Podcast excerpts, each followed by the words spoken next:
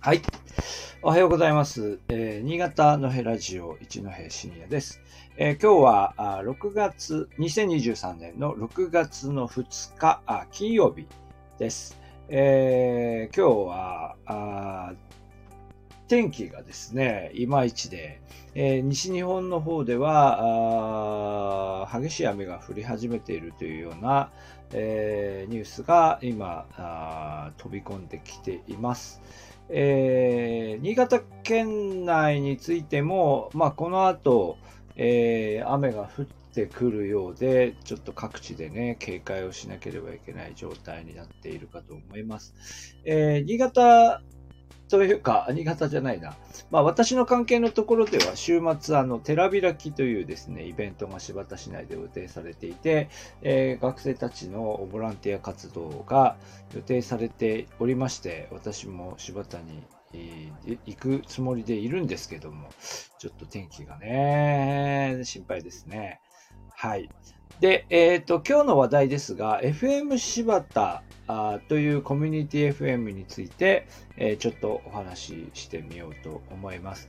えー新潟県はですね、コミュニティ FM という FM 局が、まあ、12局あります。まあ、コミュニティ FM 皆さんご存知ない方に、まあ簡単に説明すると、新潟、えっ、と、うんとですね、県、うんと、FM 局のうち、あの県内、一つの都道府県をこうカバーする、FM、まあ、新潟で言うと FM 新潟のような FM 局、に NHKFM のような FM 局ではなくですね、えーそれぞれの市町村レベルで、えー開設されている、まあ、その地域向けの情報を発信する FM 局、えーというのがコミュニティ FM ということになります。まあ、これはだから制度上、あの、えー県域局と言われるえー通常の FM 局とは違う、えー制度になっていて、まあ、主に、主にはというかですね、その、うん、平常、平常通りの放送もするんだけれども、まあ、特に、あの、災害時に、えーまあ、生活にこう役立つ情報をお届けするメディアとして、えーの役割も期待されて、えー90年代にスタートした制度なんですよね。で、えーで、FM 柴田は新潟県内にある12だったと思いますが、12局の FM、えーコミュニティ FM 局のうちの一つでして、えー新潟市、えー違う違う、柴田市と、それから新潟市、あと阿賀野市の一部、胎内市も入るかな。えーといったエリアに、えーで、聞かれ、聞くことができる、えーラジオということになります。えーまあ、で、ここまで説明する必要があったかどうかということはよくわからないんですが、まあ、大学生と、まあ私も仕事柄この FM 局とか、まあ、ラジオの話をすることが多いんですが、えーラジオをまず聞かないんですよね。だから、ラジオの話がまず全然通じないというのと、うんただ、でも、県域局は、まあ、一定程度巻き返したなと思うのは、やっぱりラジコ。えーラジコっていうのがあって、えーその、まあ、つまり、ラジオ受信機じゃなくて、えーえっと、まあ、スマホまたはパソコンで聞いてるわけですね。スマホまたはパソコンで聞ける、えーラジオアプリ。もう、もはやそれはラジオではないんですけど、えーラジオアプリ、えーが、あのー出てきたことで、まあ、それなりにこうき、リスナー層というのは、まあ、再度回復できているところあるんじゃないかなと思うんですけど、えーコミュニティ FM はララジコのような、ラジコと同じようなものはないので、まあ、なかなかこう、同じようには浸透できてないということですよね。あと、また、やっぱり違いはそのアプリかどうかっていうこともあるけど、あのやっぱり県域局は、あの、なんでしょう。キラーコンテンツあるんですよね。なんだろう。FM 東京系だとやっぱり全国放送の FM 東京からあの、流れてくる番組もあるでしょうし、えー、まあまあまあ BSN のような AM 局、元の AM 局でもオールナイトニッポンみたいなのがあるでしょうし、まあそれぞれ、あのー、コンテンツを持ってると、えー、いうことなんですけど、えー、コミュニティ FM はね、さすがにそういうこうタレントでっていうのが、まあ多少あるんだけど、あんまり、あんまりこうなくて、で、そういう意味でも、えー、なかなか苦しいと。えー、まあ、私の、あのえっ、ー、と、ゼミの学生たちで言って、えっ、ー、と、K はキャンパスレポっていうラジオも作らせていただいてるんですけど、まあ、それも、あの、まあ、結局、まあ、市民番組っていうことですから、えーまあ、市民が、まあ、言ったように素人が、えー、出演して喋、えー、っている番組ということですし、まあ、普段の番組というのはもちろん局のメンバーが、えー、日頃の放送をしているわけですけども、まあ、その方も、えー、方々も、まあ、うん、まあでも実は結構、あの、FM、えっ、ー、と、えー、あの、他のテレビ局とかね、あで、あの、キャスター、あの、アナウンサーなどをされていた方が、えー、担当されてるんですけども、えー、まあでもね、そんなに全国区で知られているタレントさんが出ているというわけではないので、まあそういう意味では、その出演者の演者の、え知名度で売っていくっていうのはなかなかこう難しい状況にあるということですよね。はい。あ、あドラムスクさんコメントありがとうございます。おはようございます。はい。で、えー、なので、あの、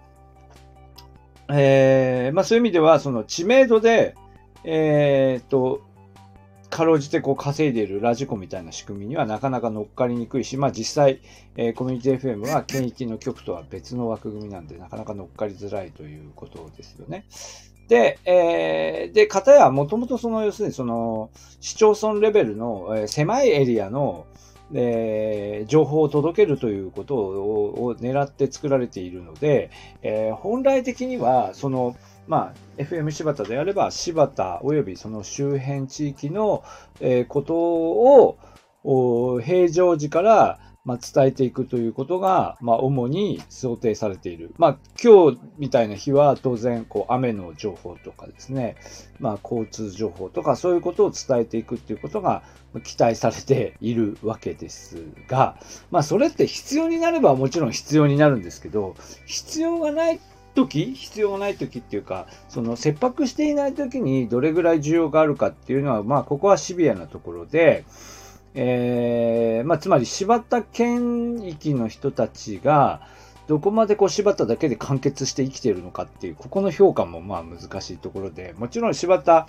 生まれ、柴田育ち、柴田で暮らしているって方ももちろんいらっしゃるので、まあそういう人たちの、まあある種のシビックプライドみたいなこうに根ざして、えー、運営されているところはあるんだけど、でもまあうん、まあ私も新潟から柴田に通っていたりするし、逆にまあ柴田から、えー、新潟市内とかにこう通ってる人もいたりして、やっぱり人のこう動態っていうのは、そんなにこう柴田の中でこう完結してないですよね。で、で、そうすると人のマインドそのものも、まあ、割と柴田の人たちはこう自分たちの街に対するこう愛着強い人たちだと思うけど、うーん、まあでもそういう人ばっかりでも多分ないんだろうと。あいうふうに、まあ私は思います。でも、でも本来期待されてるのは、そのドローカル、ハイパーローカルな、えー、テーマで放送することが、えー、期待されていて、まあここのこの、なんていうかな、バランスがやっぱり難しいんですよね。はい。えー、そうなんですね。あ、今コメントいただきました。FM 柴田、FM 妙高、FM 上越と同じような曲。うん、そうですね。FM 妙高、FM 上越は確か、えっ、ー、と、上越ケーブルだったかな？あの、母体が今同じはずですよね、確かね。はい。あの、まあ、コミュニティ FM という制度上を運営されている曲ということになりますね。あ、JCV、そうそうそう。JCV が運営しているということになりますね。で、えー、まあ、それなりにその地域のアイデンティティというのがあるんだけども、じゃあそれが、えっ、ー、と、例えば、えっ、ー、と、柴田県域以外の人に、えーえー、まあ、もっと関心持ってもらえるコンテンツになるか。ここはまた、えっ、ー、と、それぞれの地域の持っている特性とか、えー、っていうことも関係していて、えー、と、私が前言った稚内とかですね、あと逆に南の方に行って石垣とか、その、やっぱりちょっとこう、端々の遠隔地っていうのは結構その、その地理、なんだ、立地ゆえにですね、結構、そこにのファンみたいなのがいるんですよね。で、ファンみたいな人が実は結構ネット経由で聞いていたりして、まあそういうこう、なんていうか需要はあるんだけど、うーん、それ以外の街でどれぐらいこう自分のところのファンをこう獲得できるのかみたいのは、まあ FM 局だけではどうしようもないところがあり、まあ FM 柴田は、もちろん柴田はまあ割とね、観光がある地域ではあるんだけど、うん、とはいえ、とはいえとはいえですよね。えー、っていうところかなと思いますね。えっ、と、はい。で、まあもちろんそこで、えっ、と、多少なりとも、え、リスナーがですね、えー、ついたとしても、これネット経由でついているリスナーに対して、えっ、ー、と、どこまでじゃあこれで、えっ、と、営業上の、え訴求ができるかと、まあ、つまりスポンサーに対してね、これぐらいの人がこう聞いててみたいなやつが、え出せるかと。言うと、うん、まあそこまでまだちょっと私も知らないんですけど、多分そ、知って、まあ知ってても言えないと思うけど、そこまでの、うん、なかなか厳しいでしょうね。そこまでこう数字を出せるかどうかっていうね、と思っております。で、えー、まあそういう状況なんですが、まあ去年からですね、FM 柴田社長さんが変わりまして、今今回表紙にしました、えー、コンパスっていうですね、あの、柴田市内で、えー、まあ、定評のあるフリーペーパーをずっと発行している、えー、西村さんっていう方が、うん、社長になりまして、で、まあ、それ以来ずっといろいろこう改革の方向性を探っていると。いうことで、まあ、今年の春から、えー、大きくリニューアルをしまして、えー、今まであの FM えー、違うラ、ラジオアガットっていう愛称でやっていたのを、えー、しばらじに変更すると、えー、いうので、FM の、えー、ウェブページも、えー、リニューアルしました。これね、ラジオアガットってどうしてそうなったのかわかんないけど、まあ、アガ北のアガですよね。アガ北のアガでアガットになったんだけど、まあ、時代の変化の中で、アガ、アガってっても、アガ町とか、アガ、阿賀野市とかいろいろある中で、柴田市は、まあ、いや、阿賀北の中心地だとかっていう阿賀なんだけど、うん、まあそういう、こう、なんていうか、歴史的経緯を知らない人からするとね、どこですかみたいなことになっちゃうってことでしょうね。まあなので、えー、そこも改めまして、思いっきり柴田の、えー、ど真ん中ということで、柴らじという名前になりました。で、えー、番組の内容も一新しまして、えー、はい。あのー、まあ、夜と、朝と夜のワイド番組は、えー、引き続き継続しまして、まあ、朝の枠でうちの卒業生の、競馬学園大学卒業生の有本さんっていう、えー、人があ2日ぐらい担当するようになって、まあ、これもまあ私としては個人的には嬉しいんですけど、えー、まあそういうことがありましたが、うんまあもう一つこう思い切ってやったのは、まあ昼の枠をですね、えー、変えまして、えー、昼の時間帯1時からは、あの BSN ラジオと同じ内容を、つまり、えー、遠藤真理さんの4畳半スタジオっていうですね、えー、BSN の人気番組があるんですが、これをですね、えー、同時再送信すると。えー、いうことを思い切ってやっています。はい。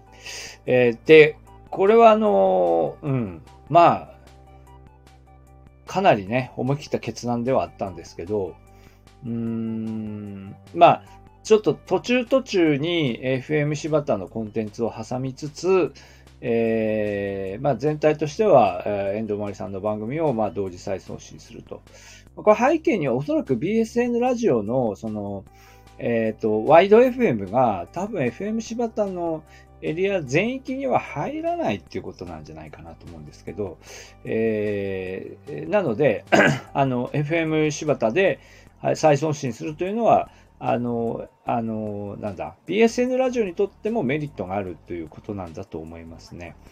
で、配信が始まっています。はい。今コメントいただきました。マリさんとコラボということなんですが、はい。番組的にはですね、コラボ要素は多分あんまりなくて、そのまま BSN ラジオの内容を、あの、そのまま FM 柴田で流しているんですが、まあでもいろいろこう一緒に何かをやる方向性は探っているんだと思います。で、えっ、ー、と、5月の3日だったっけ？私が、あのえっ、ー、と、私、新潟にいなかったんですけど、その連休にですね、うんと、四畳半スタジオの公開生放送っていうのを、えー、柴田でやりまして、で、そ、それをですね、やったのが、あの、市役所の、えー、札の辻広場、札の辻ラウンジかな。あの、普段 FM 柴田が放送しているところ、ブースの中でやったのか、外でやったのか、ちょっとわかんないんですけど、まあそこを会場にして、まあみっちり人入ったと。まあここは、まあな、なんていうか、まあ、もちろん多分 FM 柴田の人にとっては少し複雑な心境もありますよね。当然自分たちでどこまでこう、えー、集客できるかっていうことで言うと、やっぱり BSN ラジオの集客力に乗っかってこうなったっていうところもあるんだけど、でもまあ FM 柴田そのものに期待されているのは、そういうこう、なんていうかな、まあ、プラットフォームとして、えー、市役所に、その、もっとたくさん人が集まって、市役所にスタジオつけ、作らせてもらってるわけで、そこにたくさん人集めて、まあ、賑わい創出の、えー、なんていうか、起爆剤になってほしいということも期待されているわけで、まあ、若干こうね、えー、あの、他力本願のところはあるんですけど、まあ、それもできたよねっていうことで、えー、そこもまあ評価されているんじゃないかなと思います。まあ、いろいろ悩みもあったと思いますよ。あのー、ね、あの、全部、その自分たちのね、放送、電波の枠を BSN さんに、えー、明け渡すみたいなことになるので、えー、結構、あの、思い切った決断だったと思いますが、えー、まあそういうことになりました。はい。で、で、あの、で、この4月からの改編ということもあったんですが、まあ、実は、あの、えっ、ー、と、私の勤めている大学の方もですね、えー、大学として、あの、はい、あの、取締役をずっと伝統的に出してまして、ずっと学長が、あの、えー、取締役をやっていたんですが、えー、学長がこの4月から変わりまして、えー、まあそういうこともあって、まあ今回、今年の、今年から、あの、お前が行くようにということですね。まあ、今ちょっと経験に喋ってしまってますけど、まあ、これからは、とあの私がこの間の取締役、あのこの間の株主総会で、えー、承認されまして、私が取締役ということになりました。まあ、なので、あまりこう、うっかりしたことはこれからはちょっと喋れないかなと思っていますけど、今までの話は、あの、特にインサイダーの話ではなく、えー、一般的に、えー、こういうことをやってきたという話なんですけど、うん。あの、まあ、というわけで、これから、まあ、その、新しい取り組みをしていこうというので、番組そのものもいろいろ新しいシリーズが始まっていて、えー、まあ今のところ軸としてはやっぱり柴田にこだわって、えー、ちょっと濃いめのコンテンツをね、どんどん今出していってますよね。うん。で、これがこうどれぐらい支持されて、えー、いくかっていうところが、まあ注目というところじゃないでしょうかね。はい。今コメントいただきましたが、そのうちサトチンが来そうですね。とまあそういう風になっていけばいいですよね。まあとりあえず一回やって、その、4畳半スタジオの公開生放送は結構好評だったので、えー、これからまたね、たくさん人集まりましたから、また次もっていう話になるんだろうと思いますね。まあ BSN さん側から見て、そんなに何回も柴田でやるのかっていうのはひょっとしたらあるかもしれないんだけど、まあ FM 柴田としては、まあそういう意味で、えー、BSN のような、えー、BSN のような FM 柴田のようなというような感じで、だんだんこう FM 柴田の認知度も上げていって、まあ、それをこう、そうやってこう、つなぎながら FM 柴田の番組にも関心を持ってもらうと。まあ、それは、あの、私が制作に関わっている、えー、なんだ、えっ、ー、と、K はキャンパスレポっていう番組があるんですが、まあ、それも含めてということだと思いますけど、FM 柴田の番組そのものの全体的な力の底上げをしていくってことも必要ですよね。うん。と思っています。はい。まあ、それぐらいかな。なんかいろいろ喋ってみたけど、なんかうっかりなんか変なこと言っちゃまずいかなみたいな気になって、途中からなんか言いよどみ始めましたけども。はい。えー、まあ、というので、コミュニティ FM の FM 柴田、えー、について今日はお話をしました。あ、何ですか？アプリの FM プラプラには加入してないんですね。あ、ごめんなさい。それなんだろう？わかんない。多分、あの、あれですかね。ラジオ、あの、配信の、あれですかね。あの、アプリのことかな。えっと、私の知ってる限りでは、コミュニティ FM の、えっと、あの、なんだ、配信プラットフォームは2つあって、で、あ、全国のラジオを聴けるアプリですよね。あのその2つのうちの1つには入ってるんですよ。で、でね、前はなんかアプリがあったんだけど、こっちの今私が、あの、FM 柴田が入ってるやつは、多分ね、そっちに入ってないんじゃないかな。本当ですね。あ、そうですね。はいはいはい。えー、っと、今見ましたが、FM プラプラっていうのは、FM プラプラの方は、あこれはど、誰がやってるやつなんだっけ？なんかいくつか系統があるんですよ。うん、そのサイマル系放送の。で、えー、こっちには多分 FM 柴田は参加してないんだと思いますね。こっち今見たら、FM プラプラは、燕と十日町と、おえ妙高か、うん。はい。サイマルラジオ？サイマルラジオか。うん。サイマルラジオかなと思いますけど、そっちに参加、そうですね。JCBA の方に参加しているはずですね。そうです。はい。えー、JCBA の方に FM ニーツ、FM 魚沼、FM 長岡、FM 柴田、FM 県と FM 雪国、上越、ピッカラ、結構入ってますね。1、2、3、4、5。こっちの方が多いんじゃないですか 8, 8曲参加しているという状況になっています。はい。だね、ここも分かれてるんだよね。分かれてるのもちょっとやっぱり分かりづらいですよね。ね、やっぱりラ、ね、ラジコですら、その、なかなか認知度を上げていくのも大変だったけども、これまあ、コミュニティはもっと難しい上に、こうやってこう分離してたらもっと分かりにくいよねっていう話なんですけど、まあ、そこまで多分ね、コミュニティ FM、業界そのものが、いっぱいありますからね。なんか全国で一つのプラットフォームにまとまって戦っていこうみたいに、まあ、なかなかなってないんじゃないかなと。いや、知らないけど。ごめんなさい。ごめんなさい。そこまでは知らないですけど、まあそういう状況なんじゃないかなと思いますね。うん。はい。というわけで、今日は FM 柴田、の4月から柴ラジとなった FM 柴田についてお話をしました。どうもありがとうございました。